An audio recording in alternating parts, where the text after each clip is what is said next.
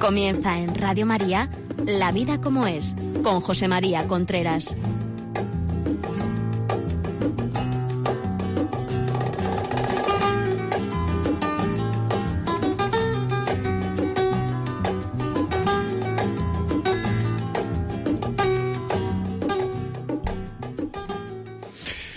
Hola, muy buenas mm, amigos. Aquí estamos nuevamente en La Vida como es, el programa que cada 15 días viene aquí a Radio María a hablar de temas relacionados con educación de los hijos, relación de pareja, convivencia en la familia, etcétera, etcétera, etcétera. Antes de empezar el programa de hoy, quería recordarle algunas cosas. Por ejemplo, que estamos en los últimos días de la campaña de mayo, el Maratón Mayo. O sea que acuérdense y, actúen en consecuencia.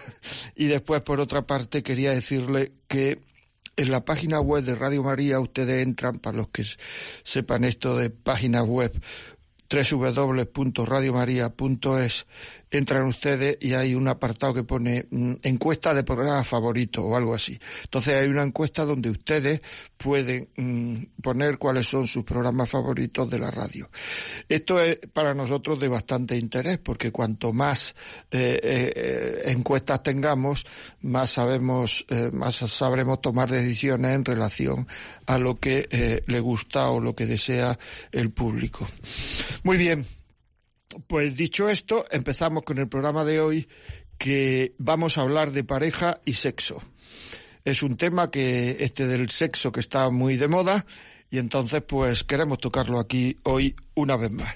Yo quería recordarles que si quieren, si tienen alguna algún email, alguna cosa que decirnos, algo que preguntarnos, llame, escriban a a la vida como es arroba radiomaria.es. La vida como es arroba radiomaria.es. Muy bien, sexo y pareja. Bueno, pues esto del sexo es, eh, es un tema muy importante. O sea, es la participación en el poder creador de Dios. O sea, el sexo le ha sido dado al hombre para que participe en el, en el poder creador de Dios. Es un tema absolutamente vital, es un tema precioso. Es decir, acordaros que en la creación, al terminar, Dios vio lo que había hecho y vio que era bueno. Por tanto, el sexo es una cosa buena, porque está hecha por Dios, igual que es bueno la comida, igual que es bueno, o sea, lo que el utilizar las cosas de una manera negativa, como puede ser la comida, el deporte, lo que sea, el sexo, entonces eso ya es lo que, lo que empieza a ser un poquito malo o mucho malo, pero el sexo es una cosa buena. Es decir, para que nos entendamos que estamos a favor, vamos, que estamos a favor. Muy bien. Y actualmente además hay un, una cantidad de, de, de, de, impactos sobre sexualidad que muchas veces no están siendo efectivamente todo lo positivos que, que querríamos, que se quisiera, porque hay mucha información sexual y muy poca formación sexual. La información lleva a consumir. O sea, uno oye muchas veces pues una bebida refrescante y antes o después la prueba. La información en el sexo lleva a que la gente consuma. La formación, no información, la formación lleva a informarse, pero hay algo más que saber las consecuencias de nuestros actos, para nosotros y para los demás, ahora y en el futuro. Eso es a lo que lleva la formación. Pues dicho esto, la primera pregunta que yo quisiera hacer es, la sexualidad en una pareja une o desune. Es un tema, es decir, hemos dicho que la sexualidad es buena, comer es bueno, pero comer 30 días hamburguesas sin comer otra cosa es bueno, bueno, ya lo ponemos en duda. Hacer deporte es bueno, pero hacer deporte violento todos los días, no sé cuántas horas, es bueno. Lo ponemos en duda. En cambio, con la sexualidad no.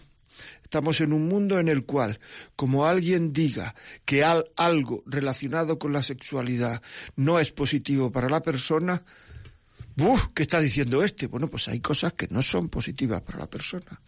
¿Qué cosas son esas? Todas las que llevan a no querer. La sexualidad es buena, es para para querer, está hecha para amar, para procrear, para amar. Todo aquello en que uno u otro o los dos no se sienten queridos ya no es bueno. Así de claro. Entonces eso, muchas ocasiones son cosas objetivas y otras ocasiones son cosas muy subjetivas de la persona. Es decir, no todo en el sexo funciona, ni todas las cosas se arreglan con el sexo. Hay muchísimas parejas que dicen, bueno, vamos a ver, eh, bueno, tenemos problemas y tal, pero lo importante es eh, lo solucionamos en la cama. No, mire usted, eso no es así. Es decir, los problemas hay que solucionarlos donde surge. Decir, si usted tiene un problema con su suegra, no lo soluciona en la cama. O sea, lo soluciona pues con su suegra, con su mujer, que hable ella con la, con la, con la suegra, con su marido, que hable él con la suegra, lo que sea, pero no se soluciona en la cama. Si una pareja tiene un problema de comunicación, pues tendrán que hablar, tendrán que decir qué pasa, tendrán que decir, es decir, no se soluciona en la cama. En la cama se solucionan los problemas de la sexualidad, pero no los demás. Esto es un tema muy importante porque hay gente que piensa que si la sexualidad va bien, ya va bien todo. Y es al revés. Fíjate lo que digo, es al revés justamente. Si va bien todo, la sexualidad irá bien, porque uno se quiere. Es decir, si todo funciona bien, si uno se siente querido, si uno se siente comprendido, pues luego las relaciones sexuales serán normales, bien. Ahora, si uno no se siente comprendido, uno no se siente querido, piensa que solo le dicen, eh, le hacen caricia o hay ternura cuando se va a llegar a tener relaciones, que no se acuerda de ningún momento más, etcétera, etcétera, pues entonces llega un momento en que, en que, en que lo que va mal no es la sexualidad, es todo lo anterior. Es toda la relación de pareja, lo que hay que arreglar, lo que hay que, que poner en, en marcha. Es decir, que la sexualidad solo no mantiene una relación hay que saberlo. Pero la sexualidad solo sí se puede cargar una relación. Porque al estar tocando lo íntimo de la persona, pues puede las personas darse cuenta de que realmente no son queridas y son utilizadas. ¿Me estoy explicando? Es decir, este tema es muy importante. Es un tema muy importante. Es decir, que la sexualidad va bien cuando la relación de pareja va bien. Entonces, muchas veces la gente, para que su sexualidad vaya bien, se dedica a hacer cosas que son, mm, entre comillas, por decirlo así, cosas extravagantes. Es decir, no sé, pues eh, ver pornografía para hacer lo que ahí se ve, la pornografía, hacerlo luego, que todo eso no soluciona el problema, que eso no soluciona nada. Es decir, eh, lo que hay que hacer es que la otra persona se sienta más querida que la otra persona se sienta más comprendida, que la otra persona se sienta que gusta, sienta que gusta, sienta que atrae. Entonces empezarán a ir las cosas bien. Porque quien manda la sexualidad es la mujer. Esto hay que saberlo. O sea, quien manda es la mujer. Y mientras una mujer no entregue la cabeza, puede entregar su cuerpo, pero mientras no entregue la cabeza, no habrá relaciones sexuales satisfactorias. Algunas veces le cuesta tanto a la mujer entregar la cabeza que se toma una borrachera para poder entregarse bien, porque si no la cabeza no le deja entregarse. De hecho, hay una encuesta de la BBC que si alguien quiere saber dónde salió, yo le doy la referencia, en la cual dice que en Inglaterra, entre los 18 y 30 años, el 50% de las mujeres que han tenido relaciones sexuales ha sido porque estaban bebidas, como consecuencia del alcohol. Y esto es un tema fuerte, porque una mujer para tener relaciones sexuales tiene que tener un porqué, cosa que muchas veces el hombre no lo tiene que tener. Tiene que tener un porqué. Y que el porqué sea porque estoy borracho, porque no encuentra otro, es un tema duro. ¿Y esto por qué es así? Esto es así porque en el hombre el paso que se sigue es los sentidos, la vista fundamentalmente, después el cuerpo y después el corazón mientras que la mujer son otros sentidos, el oído es muy importante, la vista, todo, o sea, pero el corazón y después el cuerpo. Es decir, el hombre puede entregar el cuerpo sin entregar el corazón. La mujer no puede entregar el cuerpo. Entrega antes el corazón y después el cuerpo. Y para entregar el corazón tiene que tener un porqué, como he dicho antes. Pero muchas veces por presión, por presión ambiental, por las amigas, por bueno pues porque ha hecho lo ha hecho tantas veces que ya no le cuesta. Es decir que ya no le cuesta digamos entregarse porque claro eh, la, la, la, sexualidad sigue la ley de los rendimientos eh, sigue la ley de los rendimientos decrecientes. Cuantas más veces que se hace pues menos apetece con esa persona pero menos menos cuesta digamos entregarse y esto es un tema muy importante, muy importante. Es decir, el hombre tiene como dos mecanismos de defensa. Uno, externo, es decir, usted va, vamos con un coche y tal, y, y de pronto se nos pone otro y damos un volantazo sin darnos cuenta para salvarnos a nosotros, lo que se llama instinto de conservación aunque al lado vaya nuestro hijo más querido, si es que se quiere más a uno que a otro, pues se quiere todo igual pero ahí estamos. Y luego en lo íntimo, los mecanismos de defensa son el sentimiento de culpa y la vergüenza.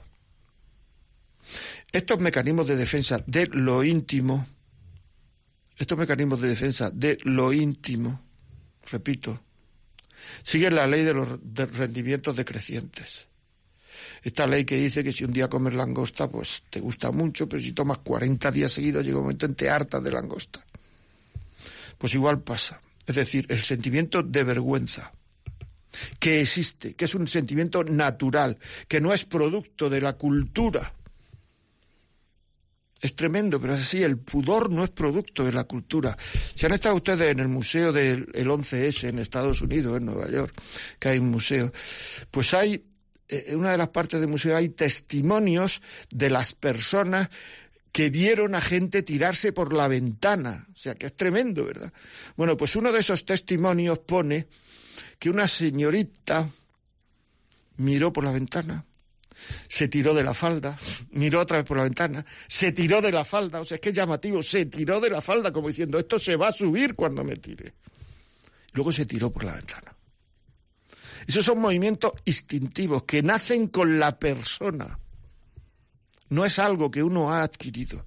Y estos movimientos los puede uno perder a base de, de, de pues eso de repetición de actos. Por tanto, la vergüenza y el sentimiento de culpa a base de repetición de actos se pueden ir perdiendo. Y esto es bueno saberlo, porque cuando una persona dice es que a mí no me cuesta desnudarme delante del público, desnudar no sé cuánto, eso quiere decir que lo ha hecho muchas veces. Eso quiere decir que lo ha hecho muchas veces. Pero lo normal no estoy hablando de lo frecuente, estoy hablando de lo normal. Lo que se atiene a una norma es que cueste. Cuando una persona no tiene un motivo para tener relaciones y las tiene, lo normal que tenga sentimiento de culpa. El sentimiento de culpa se pierde cuando se ha hecho muchísimas veces, pero el sentimiento de culpa es como un estado de alarma para decir algo estás haciendo en contra de tu ser, de tu identidad en una mente sana. Bueno, todo esto es importante, ¿eh? todo esto es importante para que, para, bueno, para saber cómo va la, una relación, la relación de pareja. Con motivo de los de la facilidad para tener relaciones actualmente, porque sin que haya peligro de compromiso, por decirlo así, en el sentido de que hace años, pues una persona tenía una relación eh, de, pareja podía, podía eh, tener un hijo, claro. Cada relación de pareja podía venir un niño. Que eso es lo que se ha llamado el misterio del sexo, ¿no? Que por una relación pueda nacer un ser humano y que ese ser humano sea, no sé, una persona inteligente, etcétera. Entonces, claro, para tener relaciones, había momentos, yo he oído y han venido personas mayores a hablar conmigo, ya bastante edad, diciéndome es que yo me he aguantado mucho. Claro, eso significa que cuando tenían relaciones, pues, pues tenían mucho deseo de tener relaciones. No había habido, por decirlo así, acostumbramiento, me explico. En cambio ahora, como hay con motivo de los anticonceptivos, etcétera, etcétera, pues entonces si tienen relaciones a la mínima, a la mínima, que se tiene el más mínimo deseo. Entonces, ¿qué ocurre? Que llega un momento en el cual las relaciones son cosas muy mecánicas, con poca ternura, solo para saciar un deseo, que no unen. Hay películas donde se ve muy claramente, venga, rápido, rápido, que yo lo que quiero es leer una novela. O sea, que así no se pueden tener relaciones. O sea, que decir, todo muy, muy frío, muy, porque es que ahí lo que se está, se está haciendo es paliando un deseo, no se está queriendo. Y una persona no aguanta el ser tratada así de por vida no aguanta porque yo quiero ser querido, ser querida, pero no así, o sea, ¿estoy explicando o no? Entonces, ¿qué es lo que ocurre? Pues que mucha gente, a mí me ha dicho gente, vamos, o sea, yo estoy hablando de lo que me dice, yo hablo de mi experiencia. Mucha gente dice, es que yo ya no veo a mi mujer como mujer. A todas las demás sí, pero a mi mujer no. Entonces yo cuando me dicen eso, me parece que lo he contado yo alguna vez, lo que digo es, es porque te has pegado un atracón. Cuando uno se pega un atracón de algo, eso no le gusta. Yo me acuerdo cuando era pequeñito, una vez iban a venir a casa unos amigos de mis padres y mi madre hizo una serie de dulces de coco y yo en un momento de descuido me los comí todos. Me llevé una paliza, no sé si fue, si es políticamente correcto o no, pero me pegaron una paliza. No he vuelto a probar el coco. No lo he vuelto a probar. ¿Qué luego ocurra? Que me pegué un atracón. Porque para todo el tema de los sentidos tiene que, tiene que haber una cierta sobriedad. Es decir, un día de fiesta que se come algo distinto, no habitual, entonces apetece mucho. No estoy diciendo algo más caro, ¿eh? puede ser más barato, pero es distinto. Mejor cocinado, mejor una cosa que no se toma habitualmente en esa región, en esa ciudad, en ese país, lo que sea. ¿Por qué? Pues para que haya novedad porque eso a los sentidos le llama la atención. Por tanto, para sacarle el gusto a los sentidos, tiene que haber una cierta novedad. ¿Qué es lo que está ocurriendo ahora? Que hay en muchas personas hay un hastiamiento del sexo. Ese hastiamiento no hace querer a la persona. Y puede que en algunas ocasiones la otra persona se sienta incluso utilizada. Solo le intereso cuando tiene ganas. Cuando no tiene ganas no se preocupa de mí. Y cuando esto termina y yo estoy esperando que me digan, me ha gustado, te quiero mucho, eh, me gusta mucho, lo que sea, nada. Hasta el próximo día. Ni una sonrisa siquiera. Todo esto es muy duro. Y todo esto rompe mucho. Porque no se está queriendo, me estoy buscando a mí mismo. Esto son cosas muy importantes. Es decir, son cosas muy importantes. Entonces, claro, si se siguen los métodos naturales, que la Iglesia lo, está aprobado por la Iglesia, los métodos naturales, cuando hay causas graves para no tener hijos, eso no ocurre, es mucho más difícil que ocurra. ¿Por qué? Porque hay días, hay días durante el ciclo de la mujer en que no se pueden tener relaciones porque puede quedarse embarazada. Entonces, ¿qué ocurre? Que cuando se tienen relaciones, como se ha vivido una cierta sobriedad en la relación, pues entonces se tiene mucho más ganas. Y esto de no veo a mi mujer como mujer, eso no pasa. La gente mayor, a eso nunca le ha pasado a la gente mayor. La gente de antes de, de tener, de, de que, del que los anticonceptivos fueran cosas normales, eso no pasa. Porque no había atracones. Esto es muy importante. Bueno, seguimos. Vamos a oír una canción de los Juanes que se llama Me enamora. Y volvemos enseguida.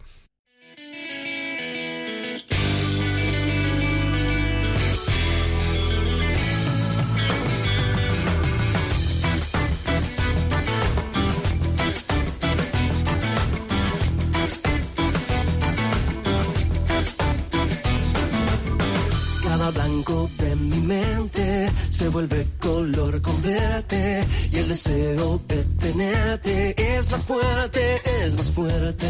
Solo quiero que me lleves de tu mano por la senda y atravesar el bosque que divide nuestras vidas. soñadora,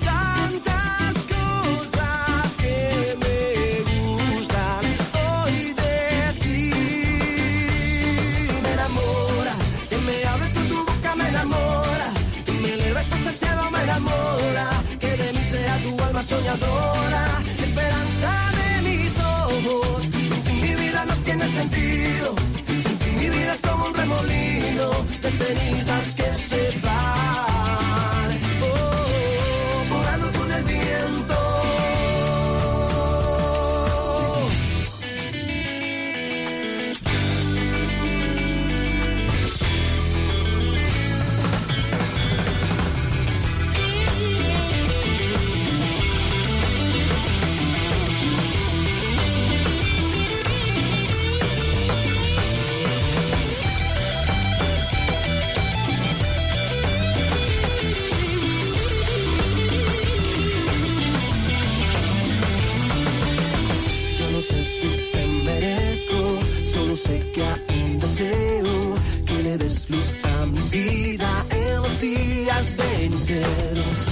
Muy bien los labios, te lo digo bien despacio. Por el resto de mis días quiero ser tu compañía. Hay tantas cosas que me gustan hoy de ti. Continuamos aquí en La Vida como es, eh, hablando de pareja y sexo. Ya saben ustedes que mm, si tienen alguna pregunta, alguna duda, algo que decir, lo pueden decir a la vida como es arroba radiomaria.es.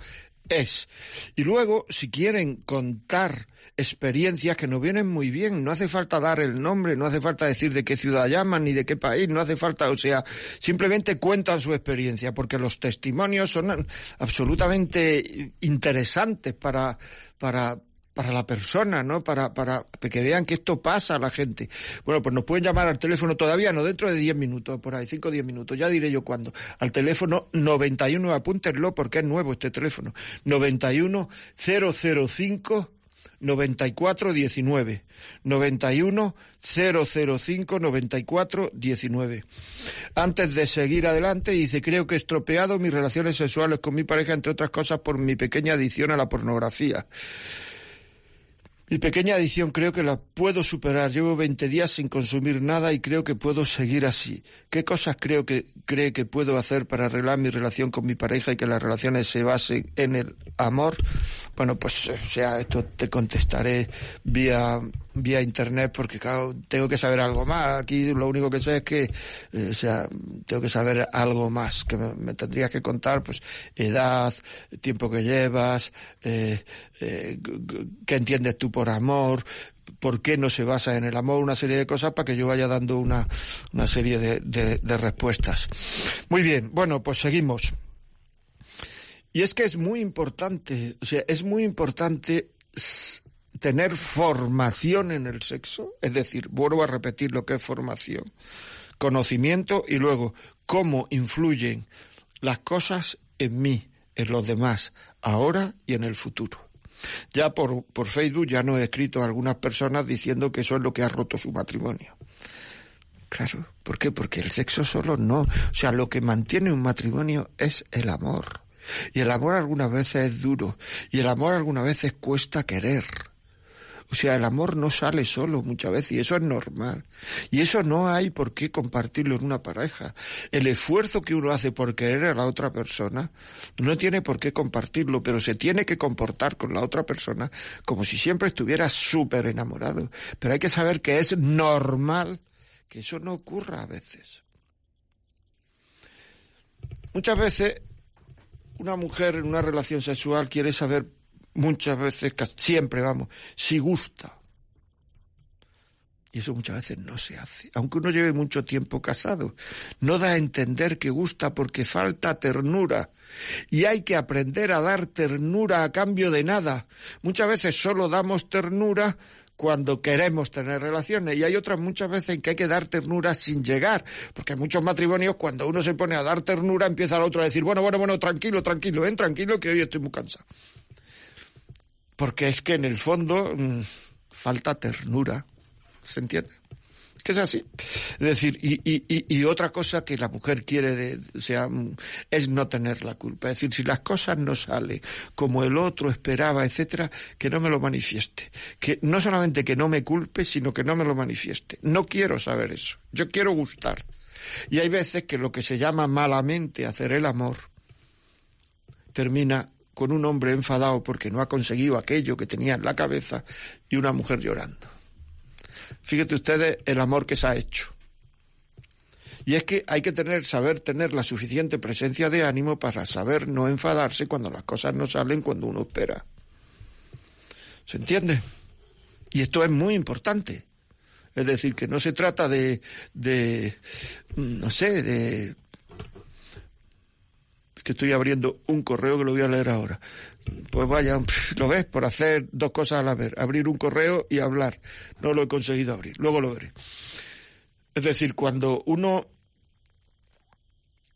o sea, uno tiene que saber cómo la otra persona se siente querida y tiene que tener la suficiente presencia de ánimo la suficiente presencia de ánimo para no enfadarse cuando las cosas no salen como uno espera y mucho menos para no culpar. Para no culpar. Vital. No culpar al otro. Y además, si el otro se ha sentido querido, ya está, ya estamos cumpliendo, aunque nosotros no hemos llegado al objetivo que nos teníamos marcado, etcétera, etcétera, etcétera.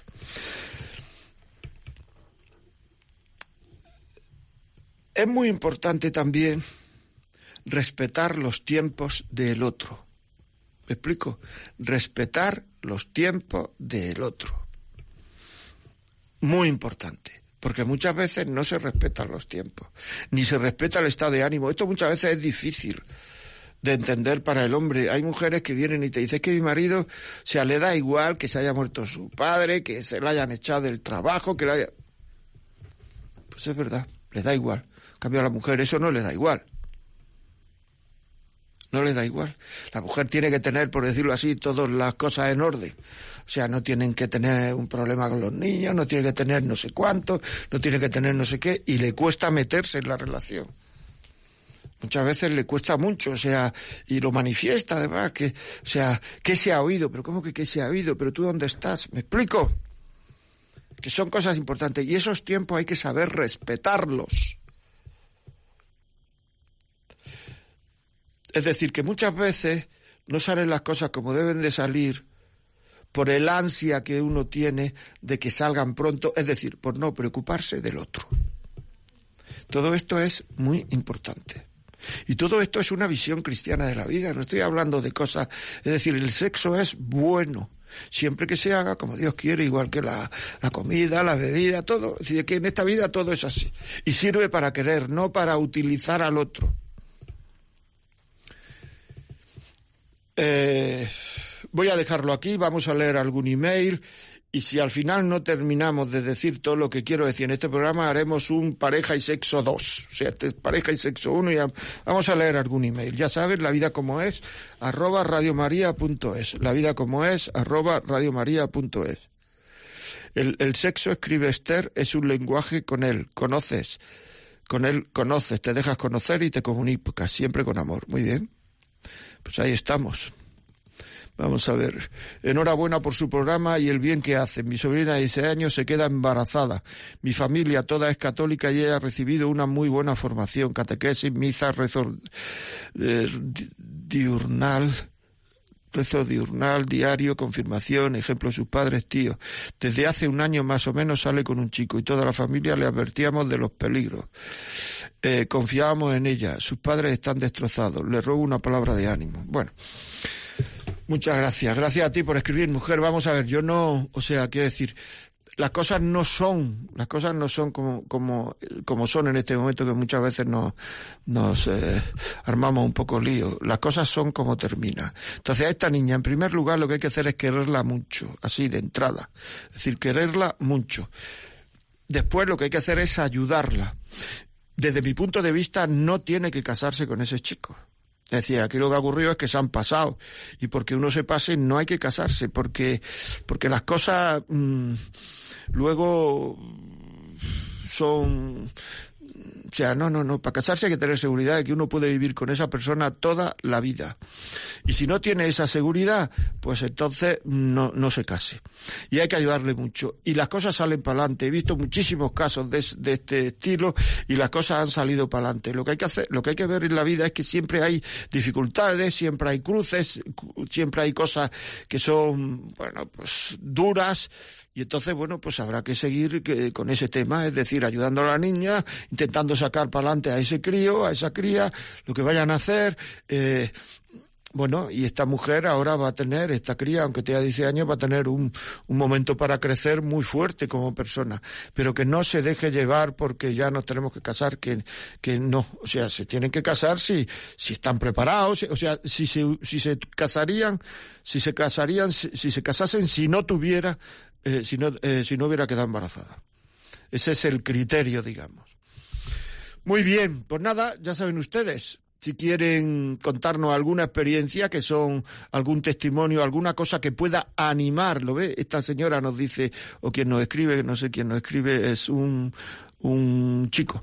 Pues este chico nos dice que, que, que, que demos moral. La moral la dan ustedes con su testimonio. Llamen al 91 005 94 19. Escríbanlo, 91 005 94 19. Y cuéntenos su testimonio, su, fin, lo que quieran. ¿De acuerdo? Muy bien, pues mientras llega la llamada, yo sigo con mi tema. Yo sigo con mi tema. Eh, quería decir que los métodos naturales que tienen tanto desprestigio son porque no se viven. Es decir, porque antes o después, pues alguno de los dos, generalmente el hombre, porque es así la estadística, estoy hablando de estadística, debe ni métodos naturales ni historia, tenemos relación. Pero según la Organización Mundial de la Salud, la, la, la, la, fiabilidad de los métodos naturales es la misma que la fiabilidad de la píldora. Digo un poco para que se vaya sabiendo de qué estamos hablando. Ahora, si una cosa no se vive, no puede tener fiabilidad, pero si se vive y le explican a uno los métodos naturales a alguien que lo sepa explicar y que de verdad esté. Porque, claro, la mujer en su ciclo hay momentos en que una persona, eh, que una mujer es, es fértil y hay momentos en que no lo es, y eso se puede saber. Claro, si, si, en fin, estas cosas son. Bueno, vamos a ver qué nos dice Mercedes. Mercedes, buenos días. Buenos días. Vamos a ver, mire, yo era porque acabo de oír una, el caso de una señora que tiene una hija que se ha quedado embarazada. Sí, señor. Y era para. Sí, y entonces es que mi hija se quedó embarazada hace cinco años, con 17 años, también. Mm, soltera, el novio ya no tiene novio, ya no es novio. Y vamos, la mayor bendición que hemos podido tener en esta casa es este niño. Es que no sabe nadie lo que es tener un niño así. Mm, vamos, para mí ha sido la lotería. Tengo tres hijos ya, uno de 25, 22 años, a su madre ya tiene, es más mayorcita, otra más pequeña y el niño. Es una maravilla. Todas las bendiciones que se puede imaginar caen sobre esta casa con este niño. Es algo especial, es algo especial. Aparte que es un niño que reza sin parar todo el día. De verdad que es un santo, es un niño algo, algo fuera de lo normal. Y yo simplemente digo que a todas estas madres que, pobrecitas, que se quedan embarazadas, jovencitas, que no se tengan miedo, que se lancen y que tengan a sus hijos, que es la mayor bendición que les va a caer en esas casas. Muy bien. Te lo digo yo. ¿eh? Pues muchas gracias, Mercedes. Y de ese paseo por la calle Santa Clara con su nieto. sí, desde luego, desde luego. Vale, un abrazo. Igualmente, adiós. María, desde Granada, ¿qué hay? Buenos días. Buenos días. ¿Qué me cuenta? Mire, tengo 80 años. Mi marido también. Muy bien tenemos eh, un poco mayor que yo. ¿Y de dónde es usted? Soy de Granada. ¿Ya nació en Granada? Sí. Es que yo soy de Granada. Ah, usted también es de Granada. También soy granaíno.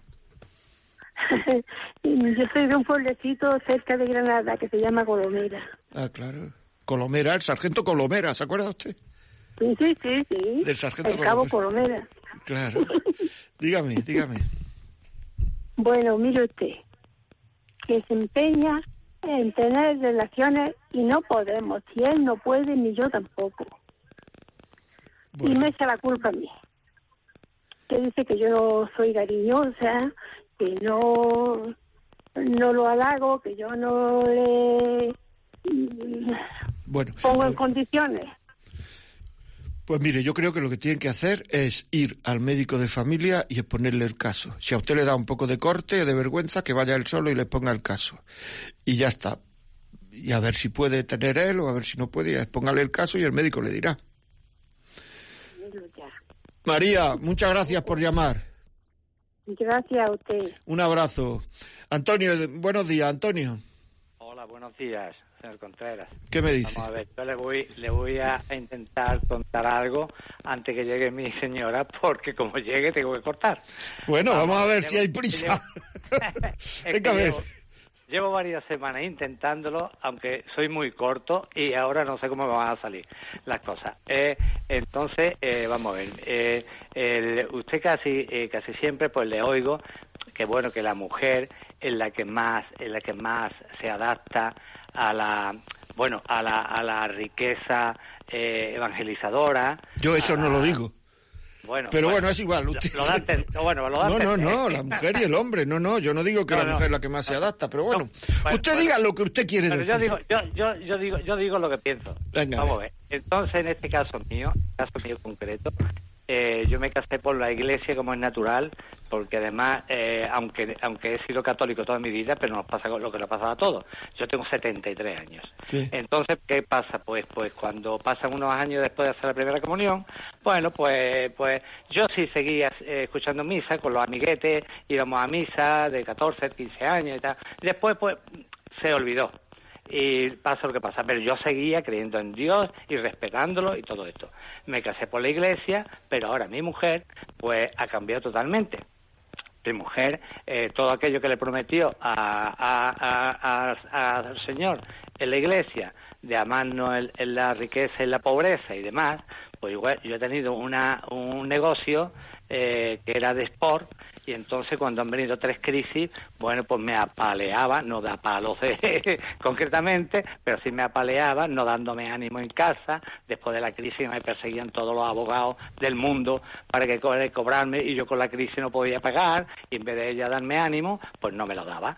No me lo daba, lo que hacía era que se ponía en contacto con, su, un hermano que tenía abogado y entonces también me, humillaban los, dos y me hundían. Yo llegué al extremo de pensar en suicidarme.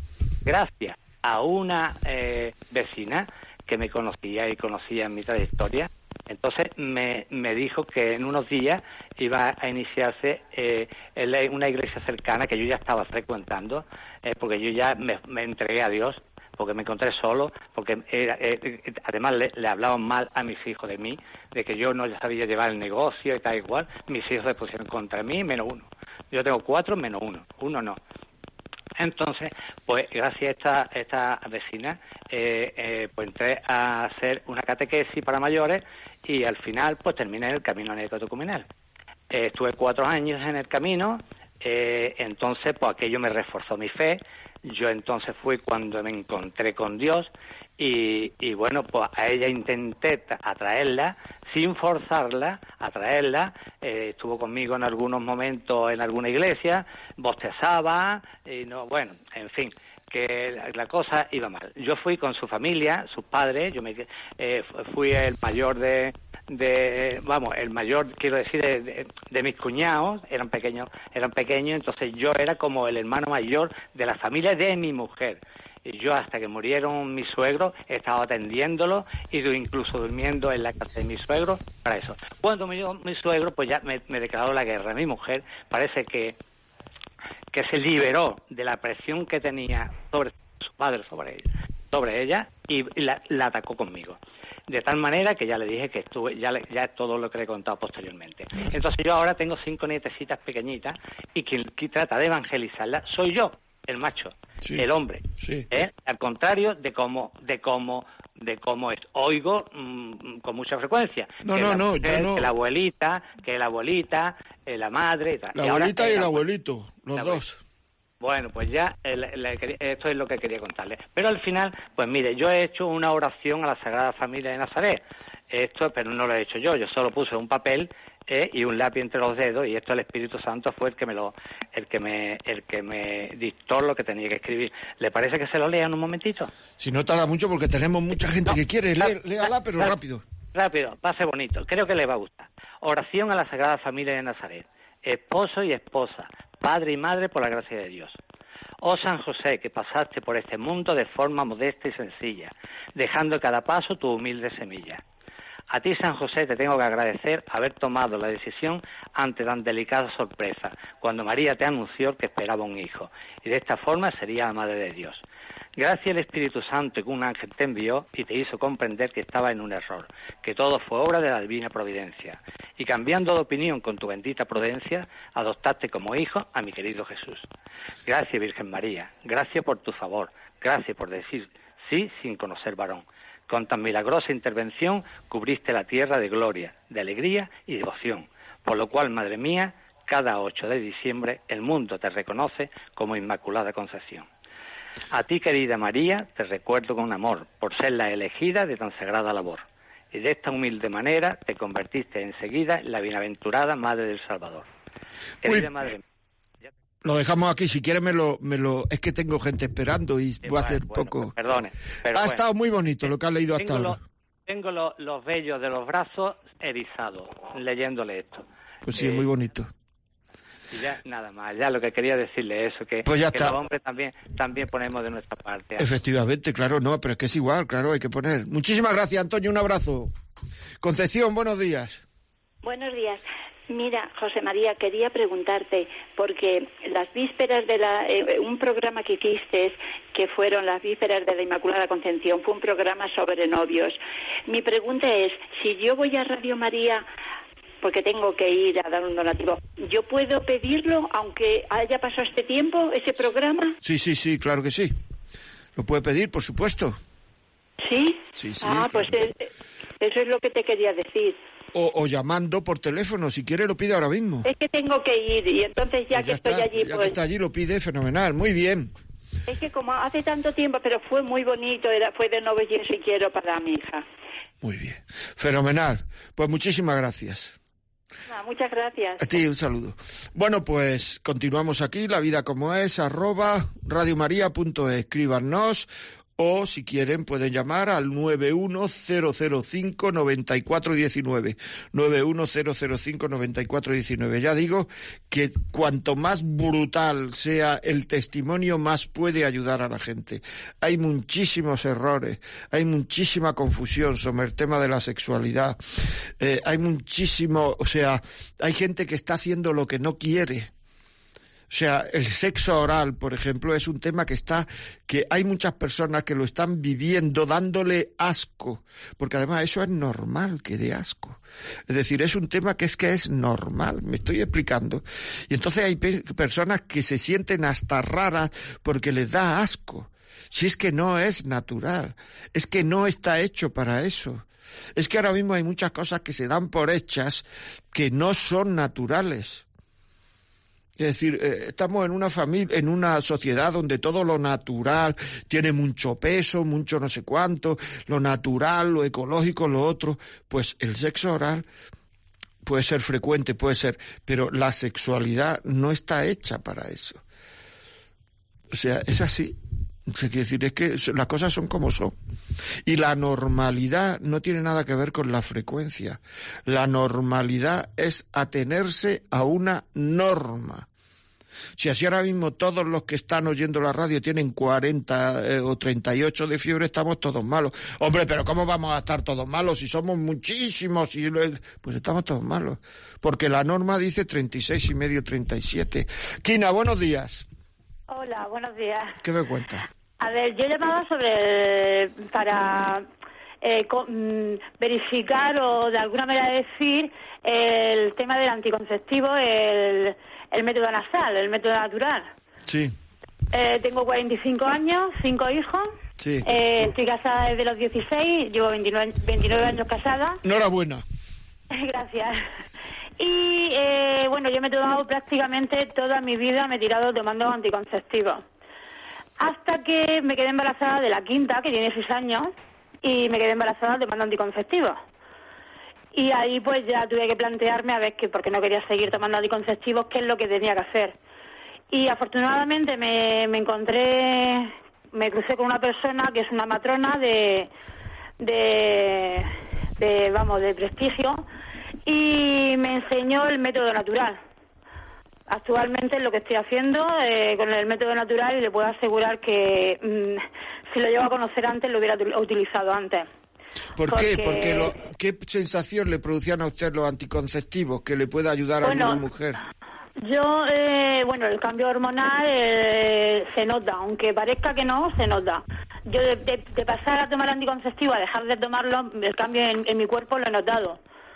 Eh, a todos los aspectos anémicos y todo, lo cual yo soy partidaria del método natural y de hecho yo me ofrezco a mucha gente eh, a, a enseñarle cómo funciona el método natural porque a mí me ha ido muy bien. Ya digo que yo me he tirado muchísimos años tomando anticonceptivos y si lo hubiera conocido antes, eh, muchísimo antes lo hubiera practicado. Usted vive, vive en Cartagena, pero ¿cómo lo Sí. podemos dar a conocer la- si hay gente de Cartagena que quiere o, o quiere escribirle un correo electrónico, lo que sea? Bueno, yo es que eh, el tema informático me queda un poco soleta. Ya. Eh, pero vamos, yo no tengo ningún ningún problema en darle mi, mi teléfono y si alguien está interesada, yo Pues nada, pues... puedo eh, hablarlo por WhatsApp o puedo quedar con esa persona. Yo ya le digo que yo eh, lo recomiendo. Y ahí yo siempre doy la posibilidad de decir, oye, pues mira, yo lo estoy haciendo, yo en primera persona y yo... mm, Pues si te parece, hacemos una cosa. Mira, tú me escribes a la, a la vida como es arroba. Bueno, eh, eh, vamos a ver, vamos a ver. Pues no lo sé cómo. Porque tú no sabes escribir a, a la Yo, vida. yo es que el tema el tema informático lo tengo muy, Muy obsoleto. trabajo, no tengo tiempo, no tengo Ya. email, no tengo nada. Solamente Ya. tengo el teléfono móvil y WhatsApp porque porque ya hoy todo el mundo lo tiene. Pero vamos, el tema informático, de todas maneras, yo ya le digo, yo tengo le puedo dar mi teléfono ahora después. Y si quiere hablamos, le puedo dar el correo, algún correo para que me, me mande o yo le mando, pero que yo no tengo ningún inconveniente. Pues nada, mire, de- eh, llame a- al 902-500-518, da su teléfono y si alguien nos escribe diciendo que quiere, que quiere, que quiere ayuda, eh, nosotros se lo pasamos con su permiso. Yo se lo paso con su Me ha permiso. dicho que era el 902, perdón. 902-500-518. 518. Bueno, mire, ahora, ahora la va a atender mi compañera. ¿De acuerdo? Y entonces le Muy dice bien. como, o sea, no, no, ese teléfono es de pedidos de programa, o sea que no, no, no, que no llame la gente por ahí. Ahora la atiende mi compañera cuando deje de hablar conmigo, ¿vale? Muy bien. Muchísimas gracias, muy amable. Nada, ¿Lo veis? días. ¿Lo veis cómo sirve lo que, lo que sirve lo, lo, lo que la gente cuenta? Cuenta experiencias, cuenta por qué le ha ido mal, por qué le ha ido bien, qué es lo que le ha ido mal, qué es lo que tendría que hacer, qué es lo que no tendría que hacer. Todos estos temas son absolutamente importantes. Mira, las relaciones sexuales tienen que ser siempre, tienen que ser siempre persona a persona. En el momento en el cual las relaciones no son persona a persona, sino que son cuerpo a cuerpo, lo que interesa solo es el cuerpo y no la persona, nos hemos cargado el sexo y nos hemos cargado la relación. ¿Cuántos noviazgos se rompen? ¿Cuántos noviazgos se rompen? ¿Eh? Por tener relaciones sexuales antes de, de- que haya un compromiso total, antes de casarse. Porque es que eso lo necesita la mujer. Y mucha gente que tiene un noviazgo actualmente no es un noviazgo. Yo hablo con mucha gente que le digo, si vosotros en vuestro noviazgo quitáis el sexo, ¿qué pasa? Y lo que me dan a entender es que eso se rompe. Pues entonces no es un noviazgo, es una relación de amantes. Porque una relación de amantes lo que lo mantiene es el sexo. En un noviazgo no tiene por qué ser el sexo lo que mantenga el noviazgo. Es decir, no es el sexo lo que mantiene el noviazgo. Es que es así. Por tanto, es muy importante que se sepa que a la otra persona se la está queriendo no por el sexo. Se la está queriendo como persona, no como cuerpo. Como persona. Y así, claro, cada vez se va degradando más las cosas. Es decir, empezamos hablando de de que yo no tengo por qué casarme porque lo importante es querernos. O sea, amor y matrimonio, ahí hay una falla. Después, si yo me quiero, ¿por qué tenemos que esperar al matrimonio? Si lo importante es querernos, pues sexo no pasa nada, ¿no? Eso es lo que dice la gente. Y ahora ya estamos en la tercera fase. Algunas veces tenemos sexo y algunas veces hacemos el amor. Es decir, sexo puro y duro. Y eso no une. El sexo puro y duro no une, rompe. Es que es muy importante. Tiene que haber amor y compromiso. Y rectitud de intención. Una persona se harta. Quiere que las cosas sean más emocionantes. Que, sea, que haya más ternura que haya más encanto, se está perdiendo el encanto. Ahora hay muchos psicólogos que están diciendo que los nuevos chavales no saben eh, en, enamorarse, no saben enamorarse en el sentido de, de conquistar al otro, de galantear. No, porque es aquí te pillo, aquí te mato. Y es un aburrimiento. No sabéis el aburrimiento que es. Es tremendo. Vienen los chavales absolutamente... El otro día hablando con un chaval está a la mitad de la carrera, o sea que vosotros sabréis la edad que tiene. Quizás que esto es como un virus, se te mete y no lo puedes soltar. Pero yo creo que usted me enseñe a tratar a una mujer, que es tremendo, ¿verdad? Yo no sé tratar a una mujer, yo sé acostarme con ella. Y además es la cosa más fácil que existe ahora mismo. Está chupado. Pero yo lo que quiero es saber tratar a una mujer. Es que es un tema, luego, la pornografía, el daño que está haciendo. La gente llega a un momento en que ya las relaciones sexuales no le son satisfactorias y cree que lo que tiene que hacer es hacer cada vez más cosas nuevas. Y entonces se pone a ver pornografía y quieren hacer lo que, lo que sale en la pornografía y entonces no lo hacen y entonces le viene un bajón y no pueden ya dejar de tener de ver pornografía y no pueden dejar de ver pornografía y entonces como la pornografía, la emoción de la pornografía es que cada vez hay, hay que ver cosas más nuevas y más eh, brutas, por decirlo así, pues llega un momento en el cual mm, es muy complicado porque luego cuando va a tener relaciones con su mujer es que no, no hay, es que no hay, no hay ni erección en muchísimas ocasiones. Y entonces cuando no hay erección el, el, hombre se echa para atrás. Y al echarse para atrás, pues... Eh, es tremendo, ¿verdad? Al echarse para atrás, pues ya la mujer siente que no, que no le piden, que no la desea, aquí pasa algo. Bueno, es que es un lío, de verdad. Las cosas no son tan... Bueno, vamos a leer otro email. Y si alguien quiere llamar, 91005-9419. Cuente su experiencia. Hola, buenos días. Tengo 29 años y llevo tres de relaciones con mi novio. Hemos tenido relaciones sin penetración, pero desde hace unos meses estamos luchando por llevar un, noviazgo en castidad. Pero a él le cuesta porque dice que si nos queremos estamos con el, y estamos con el Señor no pasa nada, aunque lo respeta y le ilusiona esperar hasta casarnos. ¿Podría darnos unas palabras de orientación y ánimo? Gracias. Bueno, vamos a ver, o sea, es que eh, si os queréis, o sea, eh, hasta que no haya un compromiso total, pues no está, pues no podéis. Eh, ¿Por qué? Porque no hay un compromiso total. Si es que aquí estamos compromiso total, es que como es como aquella gente que dice no es que verás tú, esto es como si estuviera casada, sí hombre, y una historia como si estuviera casado. O sea que no que no, o sea que es que no es. Por mucho que digáis esto es como si estuviera casado, no es como si estuviera casado y cualquier persona que no está casada sabe que eso no es como si estuviera casado. O sea, es que no, es que no es así. O sea, me escribe Lola H y no ha salido nada en el email. No sé si es que me ha escrito, eh, no sé, no ha salido nada. O sea, Dice aquí, ah, sí, rogaría que me enviase el teléfono de la mujer de Cartagena. Bueno, pues te lo enviarán por correo electrónico. Buenas tardes, soy Cristina y estoy casada desde hace nueve años. Y quería que me aconsejara un poco sobre cómo debe hablar con mi esposo, porque a veces quiere sexo oral y a mí me da asco, ¿lo veis? Si es que no hace falta. Además de que también me parece que no está hecho para eso.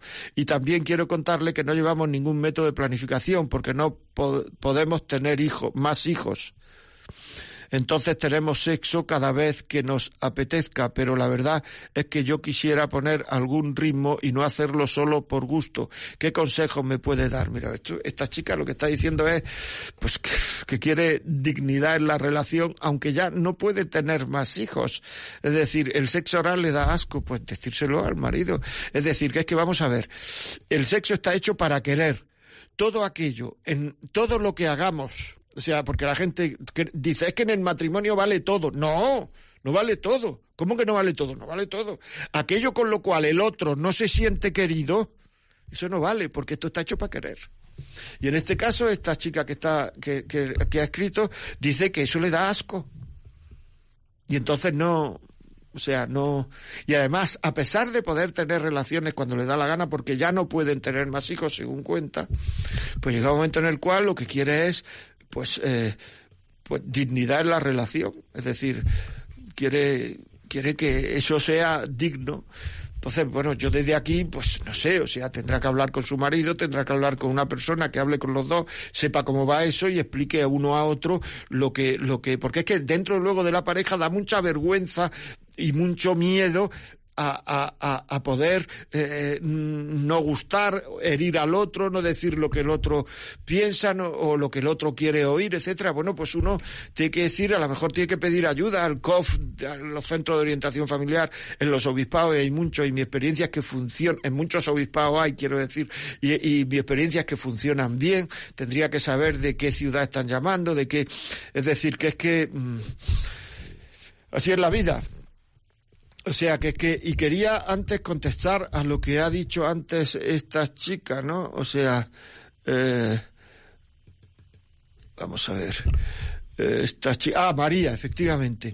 Es decir, no es verdad. Mientras no haya, no es como si estuviéramos casados. No es así. Y eso no puede darse hasta que no estéis casados. Entonces, lo que tenéis que hacer es saber en los momentos en los cuales la relación mm, podéis llegar a, ofender a Dios en definitiva, pues lo que tenéis que hacer es no hacer, porque siempre se llegan las mismas situaciones. En el coche, cuando la dejo, cuando coge, cuando nos quedamos solo en casa. Pues no quedarse en el coche, no quedarse solo en casa, en fin, etcétera. Seguimos. José, desde Tenerife. ¿Qué hay? Buenos días. Sí, buenos días. ¿Qué Eh, me cuenta? Rápido que esto se está terminando. Dígame. Hace ya como un mes mm, terminé de leer la, la teología del cuerpo humano de San Juan Pablo II Sí. y realmente eso me ha abierto los ojos y yo creo que eso mm, debería leerlo todo el mundo, ¿no? ¿Cómo se llama el libro? Simplemente, simplemente eso, nada más. Perfecto. ¿Cómo se llama el libro? Eh, teología del cuerpo humano de San Juan Pablo. II. Teología del cuerpo humano, San Juan Pablo II. Si lo cree este hombre que lo debía leer todo el mundo, leerlo. Yo también lo creo. Muy bien. Muchas gracias, José de Tenerife. Elvira, buenos días. Hola, buenos días. Mire, yo simplemente querría, eh, le llamo de aquí de Burriana, en la provincia de Castellón. Sí, señor. Y simplemente estoy escuchando el programa, lo escuché, por cierto, lo he escuchado por primera vez. Y em, yo tengo que decirle que, eh, como usted ha dicho al principio del programa, la sexualidad es algo que cuando somos solteros, yo estoy casada, llevo casi 30 años casada, tenemos solo una hija porque Dios nos ha bendecido solo con una hija. Y tengo que decirle que en la sexualidad antes del matrimonio, pues pensamos que, que es un, que es un pecado, que porque nos dicen que es pecado. Pero realmente a mí me gustaría mm, que quedara claro lo que usted ha dicho al principio del programa, que la sexualidad está, mm, Dios nos la ha regalado como algo bueno y que nos ha dado el poder de crear.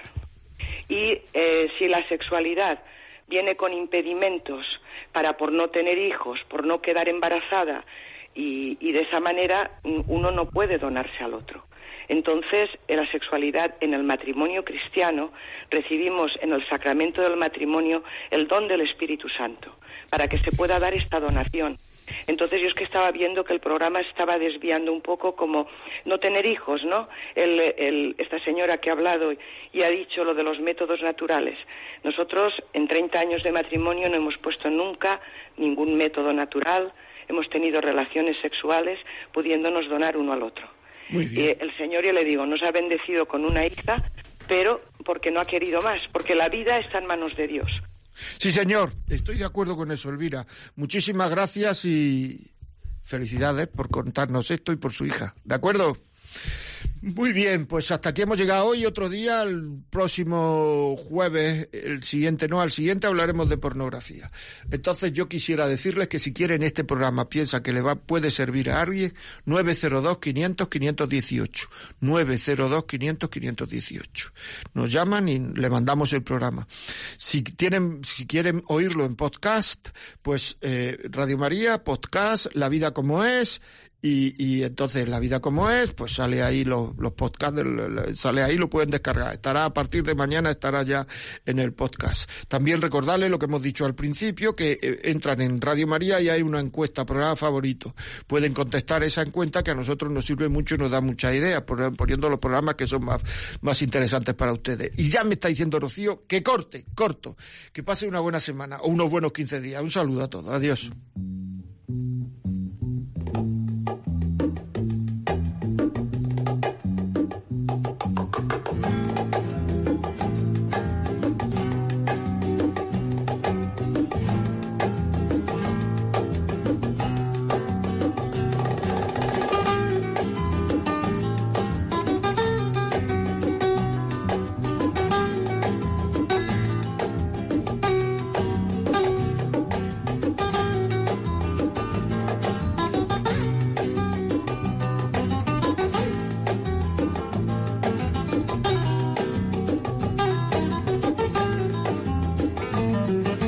Y así finaliza en Radio María La vida como es, un programa dirigido por José María Contreras.